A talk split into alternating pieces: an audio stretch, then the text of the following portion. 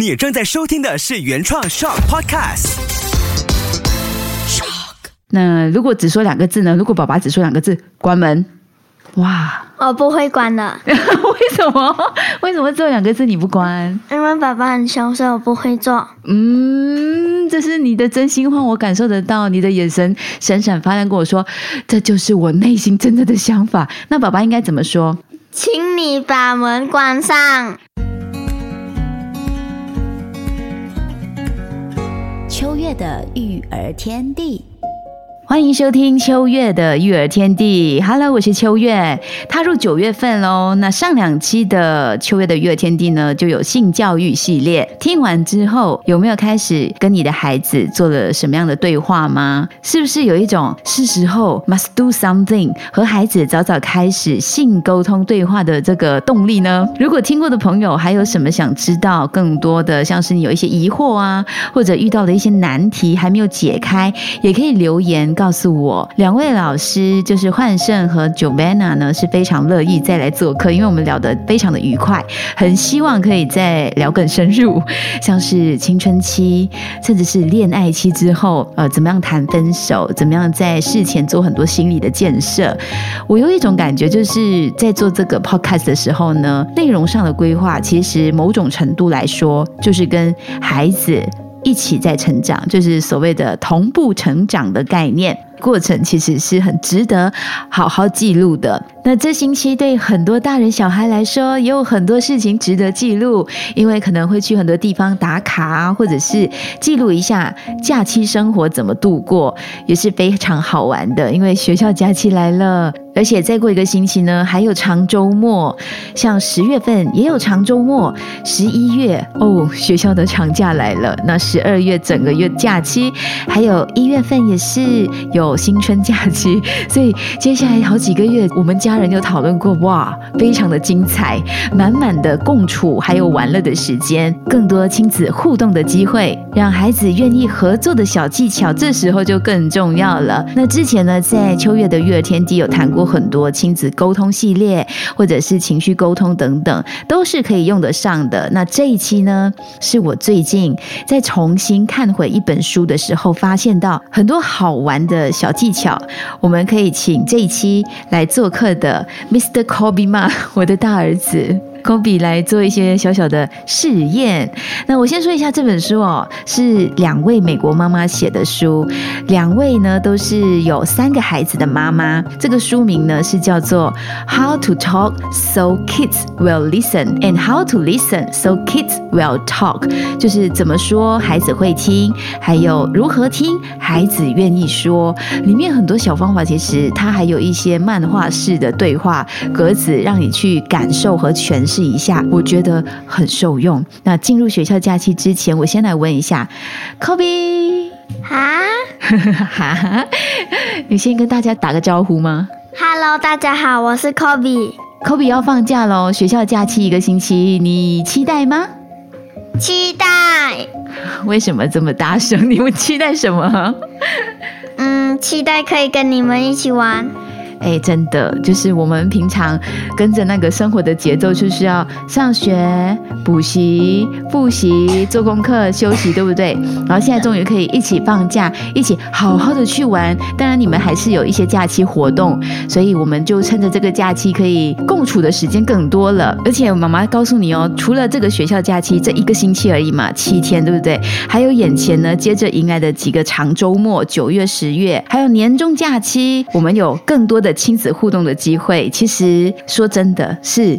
既期待又害怕受伤害，因为互动多的时候，就会更多的摩擦出现，要需要耗掉彼此的能量也会更多。那我们现在不如就先来搞懂一些小方法，像是让孩子更愿意合作的小技巧，无论是在家或者是在哪里都好，人多人少，什么空间、什么时间，我们和孩子之间的对话呢，在一些用词上面的小小的调整，可能沟通过程和对话的效果就。就会大大的不同。那我们家的对话模式一直都是很努力的，对不对？一直在做相敬如宾的方式，也不是说刻意的太有礼貌，而是我们选择是尊重彼此。像我，我会提醒 Kobe，会提醒孩子，记得要称呼，对吗？要说出完整的句子。对呀，嗯，你还记得吗？因为我们哦，人一熟的时候，在一起的时间越长，越自然的发生的时候，就会把话省略，甚至是含糊带过，不经意呢，就会变成冷酷和少了一些情感交流的表达方式。举例子，我们说拿一杯水就好了。你记得妈妈曾经跟你提醒过的是什么的方法吗？嗯，像你会直接说三个字，对不对？你会怎么说？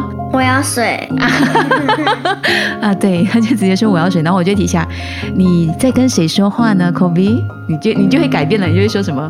请你帮我拿水过来。对，而且我还会希望你可以叫你要谁呢？你是请谁？妈妈，嗯，那完整的句子应该怎么说？妈妈，请你帮我拿水过来。对，就是要这样子完整的去表达，然后对方才会接收到哦，原来你希望我帮你做这件事情。还有我们在车上，你曾经也说过两个字而已，你坐在后座嘛，然后通常是妈妈掌管那些水壶啊什么的，然后你要喝水的时候，你讲了两个字，你讲什么？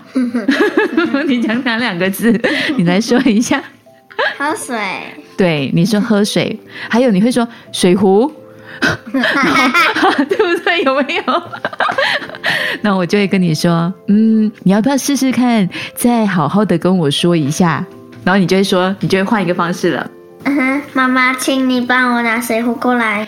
对，然后后来弟弟呢，也在这个我们的对话跟转化模式的时候，弟弟也学会了，所以弟弟每一次都会自己先调整好，妈妈，我想喝水，请帮我拿水壶，please，对不对？所以这些都是应该可以调整一下，how to talk nicely，怎么说彼此的感觉会更好，这些孩子还记得，所以我也趁着这一期呢，先好好的说一下，然后彼此复习一下。那假期来的时候，共处的时间多，说话也不会因为见面时间长了而变得太直接、太直白、太直白，有时候会带来伤害。像简单的在日常当中呢，可能你上车之后，你会想说，请孩子把门关上或者关门，太直白、太缩短的用语的时候，就会带来一种很冷酷无情的感觉。不管是大人对小孩，还是小孩对大人都一样哦。所以这一期其实也适合小朋友听诶。那可能你就会简单四个字，把门关上。哇，这根本就是纪律主任的声音调调。还要咳两声。那如果更好的方式，Kobe，你可以示范吗？应该怎么说？如果是爸爸跟你说把门关上，你会不会觉得爸爸很凶，对不对？对，那应该怎么说比较好呢？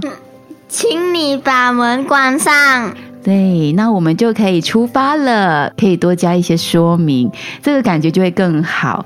那如果只说两个字呢？如果爸爸只说两个字，关门，哇，我不会关的，为什么？为什么只有两个字你不关？因为爸爸很凶，所以我不会做。嗯，这是你的真心话，我感受得到，你的眼神闪闪发亮，跟我说，这就是我内心真正的想法。那爸爸应该怎么说？就像你刚才说的，请把门关上，我们要出发，你就会马上二话不说关好门，对不对？对，很好。总的来说呢，当我们要求孩子帮一个小忙的时候，或是孩子请我们帮助他的时候，比方说刚才你听到的 Kobe 要拿喝水，他只说喝水两个字，我也不会拿给他的。那同样的，当大人跟孩子说“关门”两个字，孩子也不太愿意去做，所以必须是加上一个称呼或者带入一个“请”字，让孩子感觉我们说出话是不是命令式的，不是指令式的，有别于冷酷的命令，而是更多的温暖跟情感上的加分。我们说“请”这个字的时候，是为了向孩子示范怎么样有礼貌的向别人提出小小的要求。但是呢，这个“请”字会因为情境的状态带来不同的效果。像我们刚示范的是一般日常上很轻松的自然的状态之下，简单请求协助完成一些事，那没有附加太多条件或者是情绪的情况下，它就这样子发生的。像是请把门关上，我们要准备出发喽，它就这样子很平静的发生。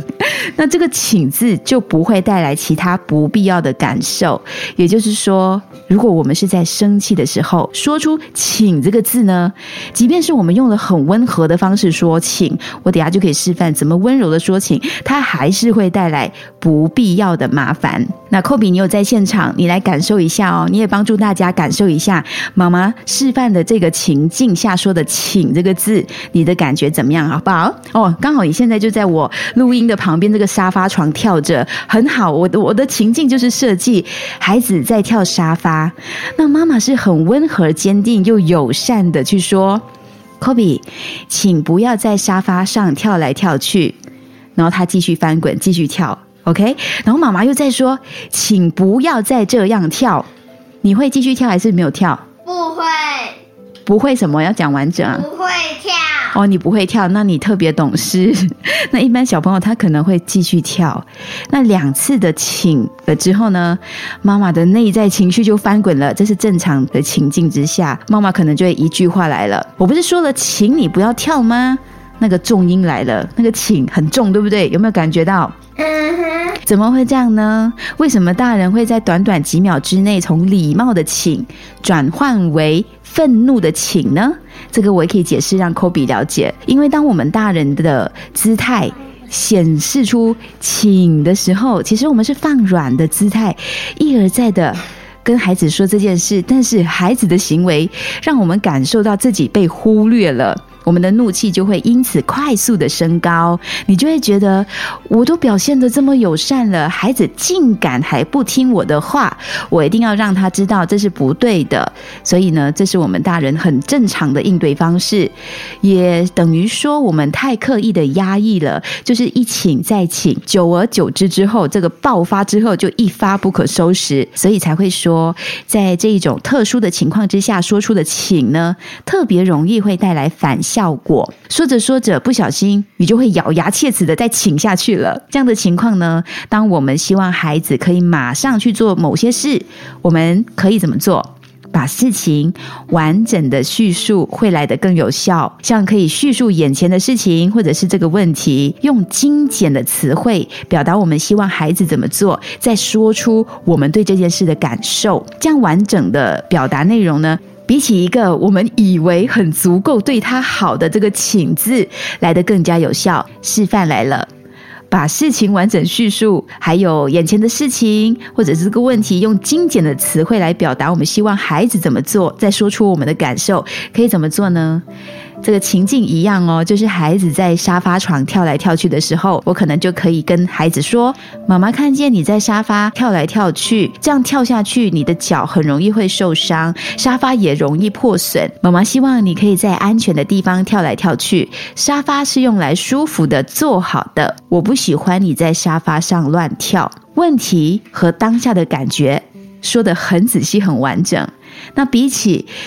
越请越生气、大声愤怒的对话来得更省力。如果说完了，孩子还继续跳，怎么办呢？你可以再严肃一点，重复一次刚刚完整的叙述的这段话，或者是加上最后一句“可以停下来了”，精简的提示该做的事情，孩子往往就会马上停下来了。